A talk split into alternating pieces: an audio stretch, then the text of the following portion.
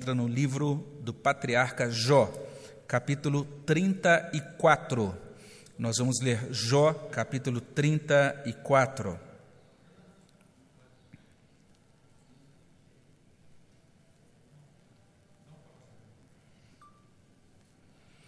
Jó, capítulo 34. Esse capítulo tem 37 versículos. Eu vou ler o capítulo, convido você a acompanhar a leitura da palavra de Deus em Jó, capítulo 34. Vamos acompanhar a palavra do nosso Deus. Diz assim: Disse mais Eliú: Ouvi, ó sábios, as minhas razões, vós instruídos, inclinai os ouvidos para mim, porque o ouvido prova as palavras como o paladar a comida. O que é direito, escolhamos para nós, conheçamos entre nós o que é bom porque Jó disse: Sou justo e Deus tirou o meu direito. Apesar do meu direito, sou tido por mentiroso. A minha ferida é incurável, sem que haja pecado em mim. Que homem há como Jó, que bebe a zombaria como água, e anda em companhia dos que praticam a iniquidade e caminha com homens perversos? Pois disse: De nada aproveita o homem o comprazer-se em Deus. Pelo que vós, homens sensatos, escutai-me. Longe de Deus o praticar ele a perversidade, e do Todo-Poderoso o cometer injustiça, pois retribui ao homem segundo as suas obras e faz que a cada um toque segundo o seu caminho. Na verdade, Deus não procede maliciosamente, nem o Todo-Poderoso perverte o juízo. Quem lhe entregou o governo da terra? Quem lhe confiou o universo? Se Deus pensasse apenas em si mesmo, e para si recolhesse o seu espírito e o seu sopro, toda a carne juntamente expiraria, e o homem voltaria para o pó. Se, pois, há em ti entendimento, ouve isto. Inclina os ouvidos ao som das minhas palavras. Acaso governaria o que aborrecesse o direito, e quererás tu condenar aquele que é justo e poderoso? Dir-se-á a um rei, ó oh, vil, ou aos príncipes, ó oh, perversos. Quanto menos aquele que não faz acepção das pessoas de príncipes, nem estima ao rico mais do que ao pobre, porque todos são obra de suas mãos. De repente morrem, à meia-noite os povos são perturbados e passam, e os poderosos são tomados por força invisível. Os olhos de Deus estão sobre os caminhos do homem e veem todos os seus passos. Não há trevas nem sombra assaz profunda onde se escondam os que praticam a iniquidade. Pois Deus não precisa observar por muito tempo o homem antes de o fazer ir a juízo perante ele. Quebranta os fortes sem os inquirir e põe outros em seu lugar. Ele conhece, pois, as suas obras, de noite os transtorna e ficam moídos, ele os fere como a perversos à vista de todos porque dele se desviaram e não quiseram compreender nenhum dos seus caminhos, e assim fizeram que o clamor do pobre subisse até Deus, e este ouviu o lamento dos aflitos. Se ele aquietar-se, quem o condenará? Se encobrir o rosto, quem o poderá contemplar, seja um povo, seja um homem? Para que o ímpio não reine e não haja quem iluda o povo. Se alguém diz a Deus: Sofri, não pecarei mais, o que não vejo, ensina-me tu. Se cometi injustiça, jamais a tornarei a praticar. Acaso deve ele recompensar-te, segundo tu queres ou não queres? Acaso deve ele dizer-te: escolhe tu e não eu? Declara o que sabes, fala. Os homens sensatos dir-me-ão, dir-me-á o sábio que me ouve. Jó falou sem conhecimento, nas suas palavras não há sabedoria. Tomara fosse Jó provado até o fim, porque ele respondeu como homem de iniquidade, pois ao seu pecado acrescenta rebelião. Entre nós, com desprezo, bate ele palmas e multiplica as suas palavras contra Deus. Vamos orar ao nosso Deus. Pai Celestial, te agradecemos pela manhã e pedimos que Teu Espírito Santo nos conduza, nos abençoe, ó Pai que seja uma manhã em que, em que a tua palavra nos alimente e toque o nosso coração com pelo poder do teu espírito. No nome de Jesus é que pedimos isso. Amém, Senhor Deus. Nessa manhã nós vamos olhar mais de perto para esse segundo discurso de Eliú nesse livro de Jó. E se essa é a primeira vez que você ouve um sermão aqui na, da nossa igreja sobre esse livro, é, você precisa entender que Jó foi um homem de Deus que tinha uma vida muito boa, mas que perdeu em muito pouco tempo seus filhos, a sua fortuna, a sua saúde. Alguns amigos foram visitá-lo, mas ao invés de confortá-lo, pioraram a situação, dizendo que ele estava sofrendo porque ele tinha cometido pecados. Preste atenção nisso. Eles acreditavam em uma doutrina que está presente em todas as religiões, chamada doutrina da retribuição. De acordo com esse ensino, a gente recebe o bem se faz o bem e a gente recebe o mal se faz o mal. Invariavelmente e sempre, sempre é assim, preto no branco. Essa é a doutrina da retribuição. E uma vez que isso é assim, se você verifica uma pessoa sofrendo, isso significa que esta pessoa está pagando por algum pecado que cometeu. Essa doutrina da retribuição é popular, ela está arraigada no coração do homem. E por isso ela é abraçada por pessoas dentro do catolicismo romano, mas também dentro de igrejas evangélicas. Quando as pessoas acham que Deus nos recompensa, Deus nos dá salvação, nos dá vida eterna, baseado na nossa religiosidade ou baseado nas nossas boas ações, isso se chama doutrina da retribuição e de modo muito específico se chama a doutrina da justiça própria ou a doutrina da justiça pelas obras. E se você é daquele tipo de pessoa que acredita que a gente paga nesta vida pelos erros que a gente cometeu em vidas passadas, é a mesma doutrina da retribuição, só que travestida de um outro nome. Ela é chamada, nesse caso, de o princípio ou a lei do karma. Então, essa ideia é uma ideia muito forte dentro da cultura, dentro do coração humano. De entre todas as, em, em todas as culturas nós a encontramos sendo representada. Pois bem, o livro de Jó nos ajuda a entender que essa doutrina da retribuição não consegue explicar todas as questões da vida. Ela não está totalmente equivocada. Existe um aspecto, sim, que você vai colher aquilo que plantou. Existe um aspecto em que certamente as ações geram consequências para aquele que as realizou. Mas a doutrina da retribuição não consegue explicar tudo.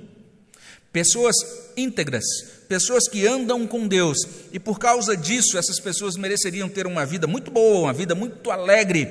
Essas pessoas podem perder entes queridos, estas pessoas podem falir, essas pessoas podem adoecer, um cristão pode ser alcançado pelo sofrimento. O sofrimento alcança todo o gênero humano, independentemente de raça, de cor, de status econômico ou de religião. A vida, conforme a gente vai analisando-a mais profundamente, ela não é como um, um, mecanismo perfeito, um reloginho que a gente dá corda e pronto. E a partir daquele momento que você deu a corda, que você fez aquilo que devia fazer, tudo mais vai funcionar direitinho, sem atrasos, sem percalços. A vida também não é semelhante a um sistema de computador que você pode programar e aí pronto, agora tudo vai acontecer como previsto, do início ao fim. O que a gente vai aprendendo à medida que a gente vive é o seguinte: nós vamos planejando a vida, mas nem tudo acontece conforme a gente planejou. A maior parte, inclusive, das nossas metas ou daquelas coisas que a gente projetou para o longo prazo, não podem sequer ser planejados com segurança absoluta. A vida é às vezes confusa, a vida às vezes é misteriosa. E o Deus da Bíblia o Deus da vida, no trato dele conosco, ele não se encaixa nos nossos pensamentos. Ele mesmo diz, por meio do profeta Isaías, que os pensamentos dele não são os nossos pensamentos, os pensamentos dele estão muito mais elevados que os nossos. O único alento, a única solução para a vida neste mundo é a graça de Deus que chega até nós no Evangelho de Jesus Cristo. Então, esse é o ensino do livro de Jó, do início ao fim. Essa é a tônica desse livro. E, de certa maneira, o livro de Jó está ajudando a dissipar essa névoa e a demolir essa ideia errada da doutrina da retribuição mecânica, absoluta. A gente está agora diante desse discurso desse jovem chamado Eliú. É um jovem que gosta de falar, na verdade, se você der uma olhada, contabilizando o número de vocábulos, o número de palavras no livro de Jó, Eliú fala mais do que Deus.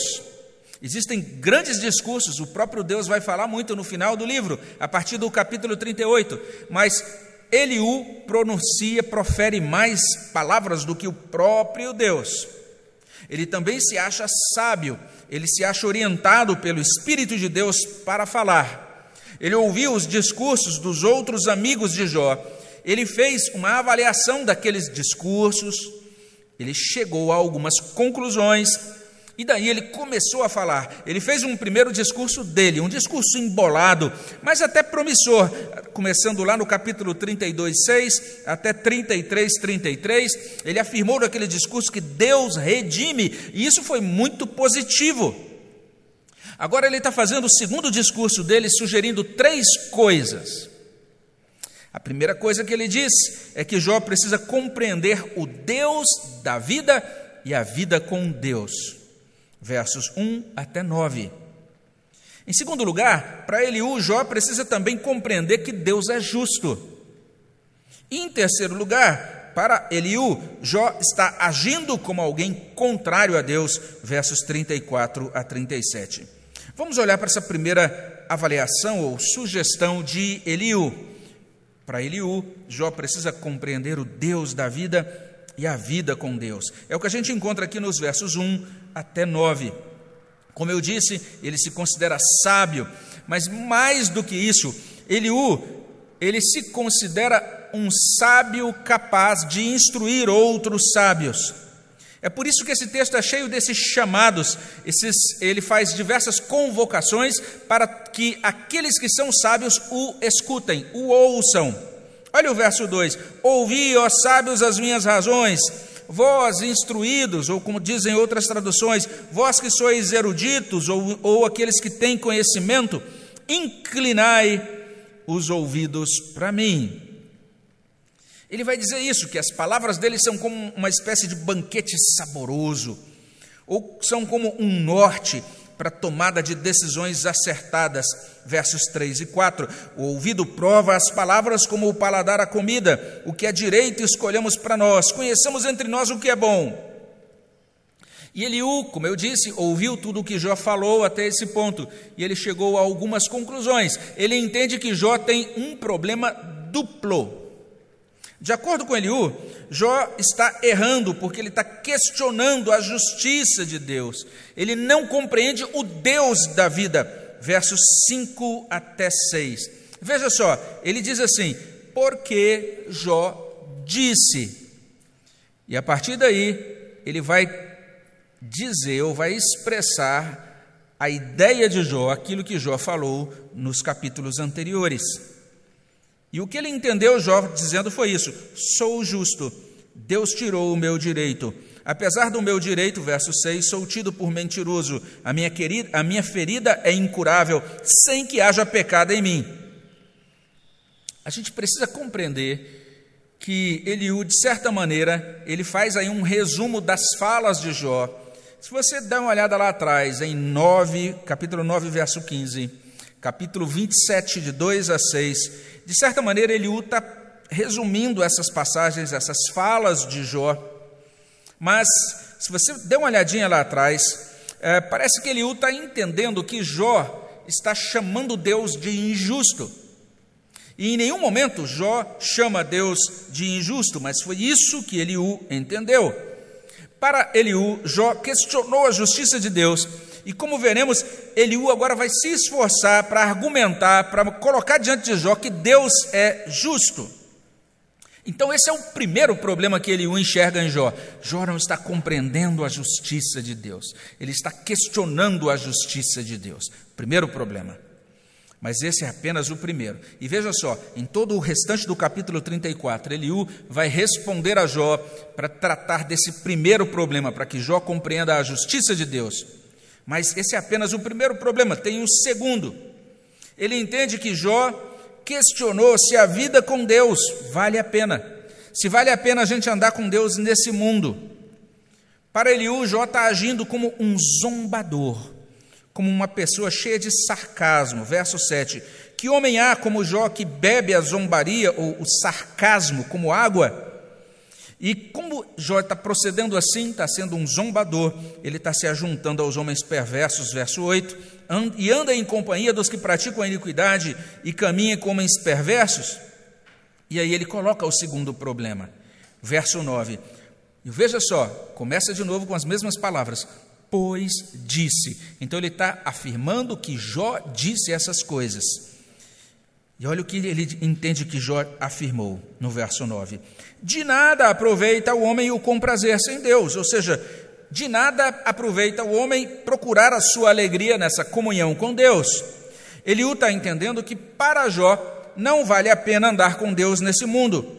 Jó não compreendia a vida com Deus. Não apenas ele não compreendia o Deus da vida, ele estava se esquecendo de que esse Deus é, de que esse Deus é justo, como também ele não estava compreendendo a vida com Deus, de que vale a pena andar com Deus nesse mundo. E ele vai dedicar o capítulo seguinte, o capítulo 35, tratar, para tratar dessa segunda questão, o modo como Jó compreendia a vida com Deus. Mas se você está acompanhando direitinho aquilo que a gente está colocando até agora, você já está começando a compreender o seguinte: que ele o entendeu as palavras de Jó errado. Em 21, 14 e 15, Jó disse que essa ideia de que andar no mundo, é, andar nesse mundo com Deus não vale a pena, é a ideia dos ímpios. Jó em nenhum momento disse que essa é a ideia dele, do próprio Jó. É a ideia dos perversos que Jó critica lá em 21, 14 e 15. Em suma, para Eliú, Jó precisava compreender o Deus da vida e a vida com Deus. Esse é um primeiro ponto.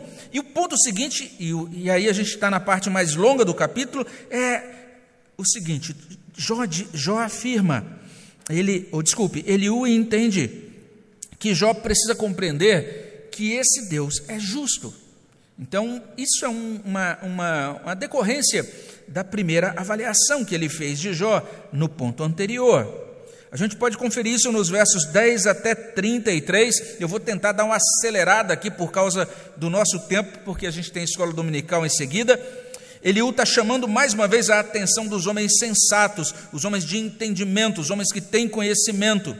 Aí no início do verso 10, ele diz: Pelo que vós, homens sensatos, escutai-me, longe de Deus o praticar ele a perversidade e do Todo-Poderoso o cometer injustiça.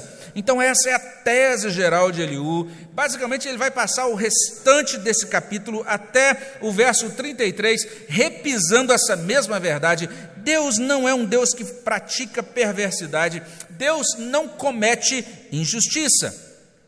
Ele vai colocar, por exemplo, no verso 11, que Deus é correto, ele faz todas as coisas de maneira muito justa, quando ele retribui a cada um segundo as suas obras. Ele vai dizer, por exemplo, no verso 12, que esse Deus jamais procede de um modo malicioso ou ímpio, nem jamais perverte o que é direito ou o que é certo. Verso 12. Ele é o soberano eterno que, com a sua providência, sustenta todo o universo. Versos 13 a 15. Jó precisava entender isso. E no verso 16 ele diz: Se, pois, há em ti entendimento, ouve isso. Algumas traduções, inclusive, trazem assim: se pois há em ti, Jó, entendimento, então você precisa ouvir algumas coisas. De acordo com Eliú, Jó está questionando o caráter, está questionando o modo de operação de Deus na história. E Eliú vai dizer: Deus é um rei justíssimo. Versos 16 até o verso 18. Deus é um juiz imparcial. Verso 19. Deus é implacável, verso 20. Deus é onisciente, versos 21 até 25. Deus pune os teimosos e maus que rejeitam os seus caminhos, versos 26 a 28. E apesar de lá no capítulo 24, verso 12, e no capítulo 30, de 20 a 21, Jó reclamar de que Deus não o respondia quando ele orava, ele o argumenta que Deus é inquestionável. Deus não pode ser questionado mesmo quando ele permanece quieto, mesmo quando ele permanece calado. Verso 29. E Deus procede assim para conter o avanço do ímpio. Verso 30. E mesmo quando alguém se arrepende, quando alguém decide emendar os seus caminhos diante de Deus, essa pessoa, o pecador arrependido, essa pessoa não pode chegar diante de Deus dizendo: Deus, agora que eu estou arrependido, eu quero que o Senhor me trate assim ou assim. Ou seja, Eliú considerou um absurdo o discurso de Jó, você pode conferir isso depois em 31, de 35 a 37. Jó disse: Eu estou aqui apresentando a minha defesa e agora eu quero ser ouvido pelo próprio Deus no tribunal. Eliú disse: Você não tem direito de exigir isso. Se você se arrepende, se você se penitencia diante de Deus, nenhum homem tem esse direito de poder escolher diante de Deus o modo, o, o modo como Deus vai tratá-lo. Verso 33. Acaso deve ele recompensar-te segundo tu queres ou não queres? Acaso deve ele dizer-te: Escolhe tu e não eu? E ele acha, ele termina com uma nota irônica, ele diz: será que Deus pode chegar para nós e dizer assim: declara o que sabes, fala?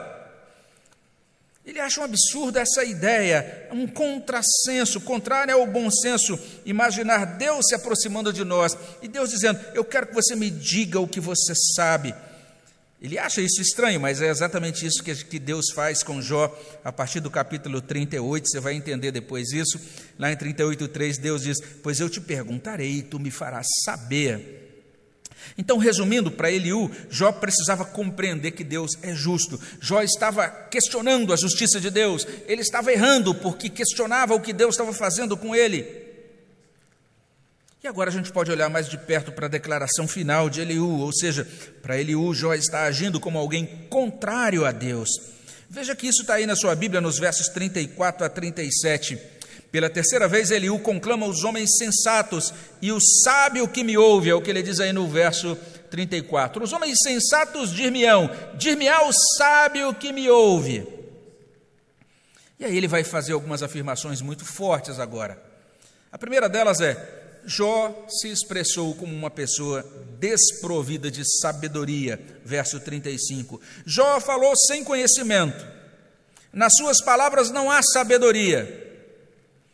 E se você ouviu a mensagem anterior, o primeiro discurso, sobre o primeiro discurso de Eliú, a gente disse naquela ocasião que Eliú se aproximou de Jó com muita gentileza. Ele expressou uma, uma consideração, ele se mostrou, inclusive, bastante humilde naquele primeiro discurso, naquele primeiro momento. Mas agora, Eliú vai dizer literalmente o seguinte: ele quer, ele, Eliú quer que Jó seja mais provado ainda, ou seja, que Jó seja examinado mais a fundo. E ele entende que Jó não se mostrou um homem de Deus. Está aí no verso 36. Tomara fosse Jó provado até o fim porque ele respondeu como homem de iniquidade. Agora preste atenção nisso, eu gostaria que você imaginasse essa cena. Você está ali falando essas palavras, diante de você está Jó, um homem esquelético, mal cheiroso, comido de feridas, perdeu seus, todos os seus filhos, perdeu todos os seus bens, perdeu toda a sua saúde, perdeu a sua estima pública, social, está tendo que morar agora em um lixão, no lixão da cidade. Você chega para essa pessoa e diz assim: Eu gostaria que Deus te provasse ainda mais do que já está provando, porque você respondeu como homem de iniquidade. Que palavra dura de Eliú. E se ele foi extremamente ríspido até esse ponto, ele conclui ainda de maneira mais áspera. Ele diz: Jó não é considerado apenas um estulto, um tolo, mas Jó é um perverso. 37. Pois ao seu pecado acrescenta rebelião. Ou como diz a revista e corrigida, ao seu pecado apresenta, acrescenta uma transgressão grave entre nós, com desprezo, bate ele palmas. Ou seja, você é como se você estivesse zombando da gente. E multiplica as suas palavras contra Deus. Ou, como dizem outras traduções, você multiplica as suas razões ou seus ataques contra Deus. O que Eliú está dizendo é extremamente áspero. Por quê? Porque a estultícia pode ser curada pela instrução na sabedoria, como diz um estudioso.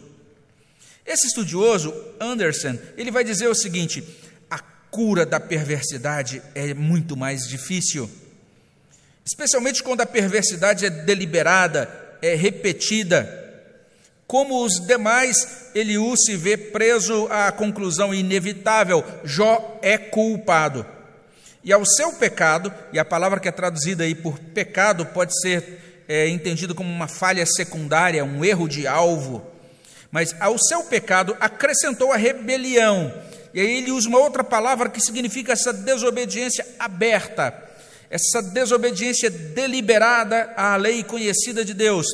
Uma palavra que significa traição. Então, Jó acrescentou ao pecado dele, ao engano dele, uma traição muito maior. E agora ele está multiplicando as palavras dele contra Deus, ou seja, a comunicação vital entre Jó e Deus foi quebrada. E aí, verso, olha o que diz esse, esse estudioso, ele diz: até mesmo o arrependimento que Eliú prescreve nos versos 31 e 32 não parece levar consigo qualquer perspectiva feliz de renovação. A justiça está segura, porque Deus é justo, ele vai realizar a sua justiça, ele vai condenar o pecador, mas não há perdão. No fim das contas, a única coisa que Eliú distingue em Jó é o aplauso de um rebelde. Para Eliú, Jó está agindo como alguém contrário a Deus. E se a gente entende isso, a gente pode começar a concluir. O que, que nós temos aqui no capítulo 34 do livro de Jó? Em primeiro lugar, ele está dizendo que Jó precisa compreender o Deus da vida e a vida com Deus. Em segundo lugar, ele vai dizer que Jó precisa compreender que Deus é justo. Em terceiro lugar, Eliú vai dizer que Jó está agindo como alguém contrário a Deus. Uma primeira aplicação que nós podemos fazer é esta. Eliú demonstra que não apenas ele, mas eu, todos nós,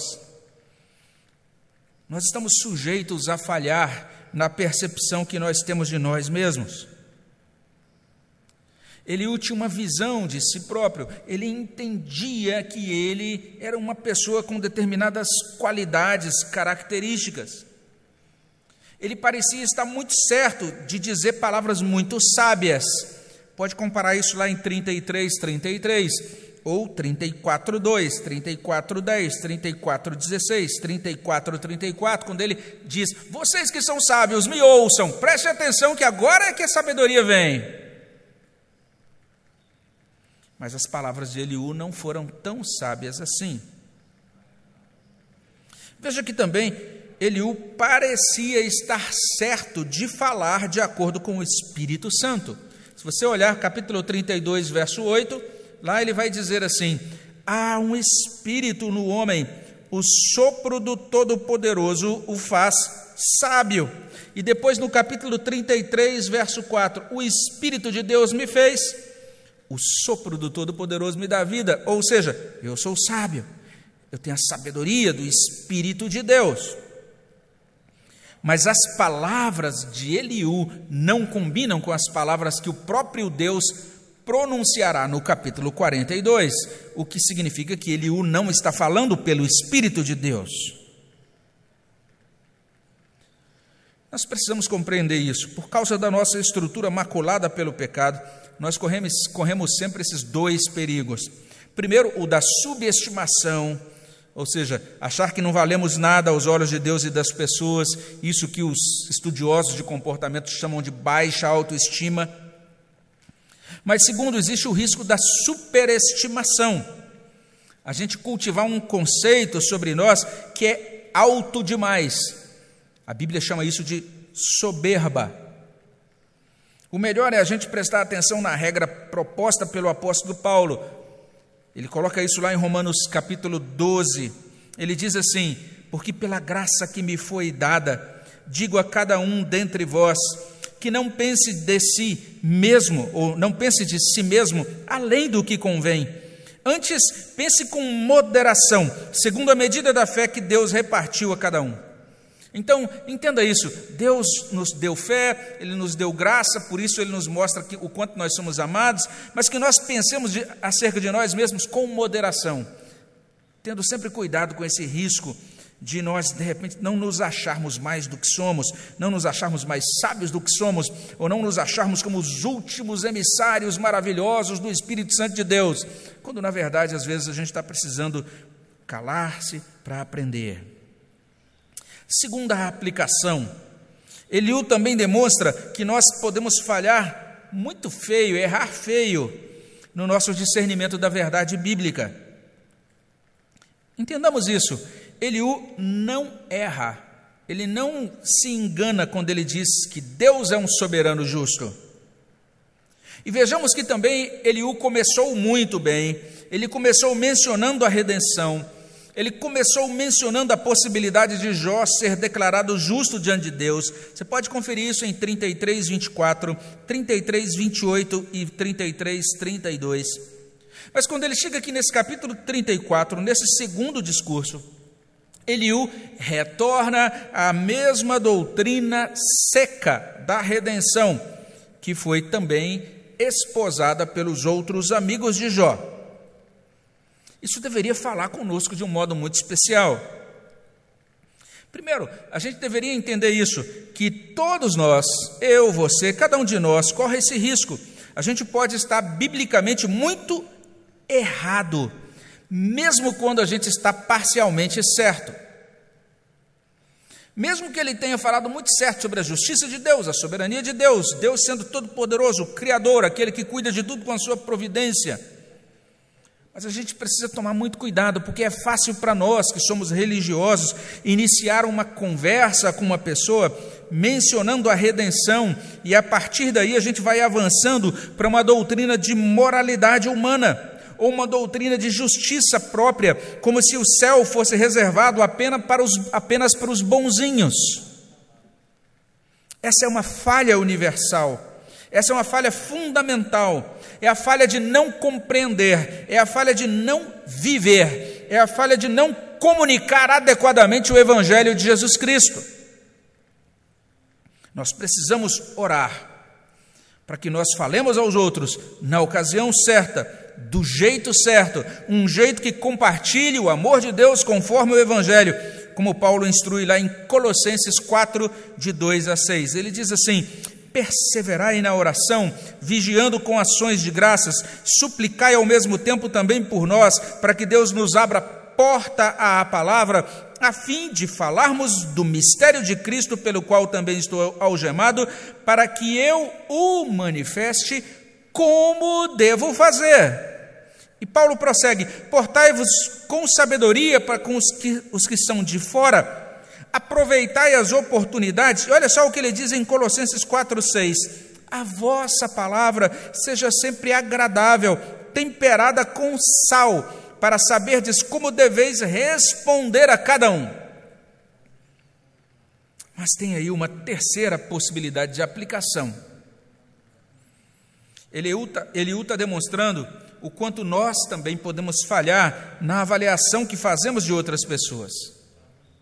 Eliú errou ao interpretar a pessoa de Jó. Ele avaliou Jó usando apenas lógica dedutiva, sem qualquer sensibilidade, sem qualquer compaixão. O estudioso Daniel Estes, ele acerta quando ele diz o seguinte: adotando a teologia da retribuição dos três amigos, ele o argumenta dedutivamente da premissa da justiça de Deus à conclusão necessária de que Jó é um pecador. E porque Deus é absolutamente poderoso e justo, Jó não deve questionar os caminhos de Deus. Ao objetar como Deus o tratou, Jó está provando que não é um homem espiritual. Eliú vê a situação de Jó estritamente como um caso legal a ser julgado e não como uma tragédia pessoal dolorosa. E ele termina dizendo: Eliú é longo em retórica, mas é curto em compaixão. Então a gente não pode perder de vista isso. Na avaliação que a gente faz das pessoas, a compaixão é mais importante do que a lógica ou a retórica. De fato, nós, humanos de todo tipo, nós temos essa inclinação, para nós não é difícil torcer aquilo que uma outra pessoa disse. Verso 5 e verso 9. Nesses dois versos, nós encontramos Eliú dizendo exatamente isso, porque Jó disse. E aí ele cita algo que pretensamente Jó falou e interpreta errado as palavras de Jó. Quando nós distorcemos as palavras de uma pessoa, entenda isso: da distorção das palavras, nós somos conduzidos a ideias erradas sobre o caráter e a conduta daquela pessoa. Então a gente, a partir desse ponto, profere um juízo precipitado sobre aquela pessoa. Nós avaliamos mal, nós rotulamos, nós prejudicamos o próximo, e como diz Tiago 3, de 5 a 8, nós fazemos um grande estrago com a nossa língua. Nós vamos aprendendo aqui, nessas interações de Jó com os amigos e agora nessa interação com Eliú, que a gente precisa acolher as pessoas com um coração pastoral atento ao sofrimento delas, mesmo quando parece que elas estão duvidando, mesmo quando parece que elas estão questionando a Deus. E retornando a esse estudioso chamado Daniel Estes, ele diz assim: que Eliú deixou de considerar que todos aqueles questionamentos de Jó foram provocados pela dor e pela angústia de Jó quando ele se sentiu abandonado por Deus. E quando a gente se sente abandonado, quando a gente está no fundo do poço, a gente fala às vezes algumas coisas que passam, que ultrapassam a elegância e às vezes até o bom senso. Resumindo, parece que Jó, nessas interações e aqui nessa conversa com, Eli, com Eliú, está nos ajudando a compreender que a gente não deve sair por aí como gurus, compartilhando a nossa opinião sobre religião, se a gente não tiver amor pelas almas, se a gente não tiver amor pelas pessoas. É muito melhor a gente aprender a calar, aprender a ouvir e orar para que a gente possa ministrar as verdades de Deus no Espírito e sendo fiéis ao Evangelho. Isso nos conduz à última aplicação. Nós já vemos isso em outros lugares da Bíblia, no livro de Salmos isso é muito frequente, mas nós podemos dizer isso: nesse mundo ninguém nos entende melhor do que o próprio Deus. E um servo de Deus olha para Jó capítulo 34 e ele termina a sua meditação com uma ilustração. Ele coloca para a gente o seguinte: se você fosse acusado de um crime e jogado na cadeia, para quem você ligaria pedindo ajuda? Quem confiaria em você e acreditaria na sua inocência, mesmo antes de ouvir o seu lado dos eventos? Mas, pensando aí por um outro ângulo, quem é que ficaria do seu lado? Quem é que perdoaria e amaria você, mesmo que você de fato tivesse cometido um crime? E esse estudioso conclui: Deus conhece os nossos corações melhor do que nós. O Senhor nos conhece e nossas motivações completamente e ainda nos ama. Se somos inocentes em uma determinada situação ou não. E Ele nos ama o suficiente para nos perdoar e para nos redimir às custas do Seu único Filho, mesmo quando somos culpados de pisoteá-lo com a nossa ignorância. Então, a minha oração é que nesta manhã nós possamos receber graça para buscar a Deus, para sermos acolhidos nele, por Ele, confiantes em Jesus Cristo, esse nosso advogado diante do Pai. Vamos orar sobre isso nesse momento. Senhor, colocamos nas tuas mãos as nossas almas e suplicamos ao Pai que o Senhor nos conceda a graça de buscar o Senhor, sabendo que o Senhor é aquele que nos compreende e acolhe por meio de Cristo, unicamente por graça, graça que o Senhor mesmo, ó Deus, decidiu conceder a nós livremente pelo teu beneplácito, pela tua, pelo teu decreto soberano. Obrigado pela tua bondade sobre as nossas vidas. Dá-nos, ó Deus, a bênção de sempre respondermos a isso com ações de graças porque o Senhor é o nosso Deus, o Senhor é o nosso redentor, no nome de Jesus. Amém, Senhor Deus.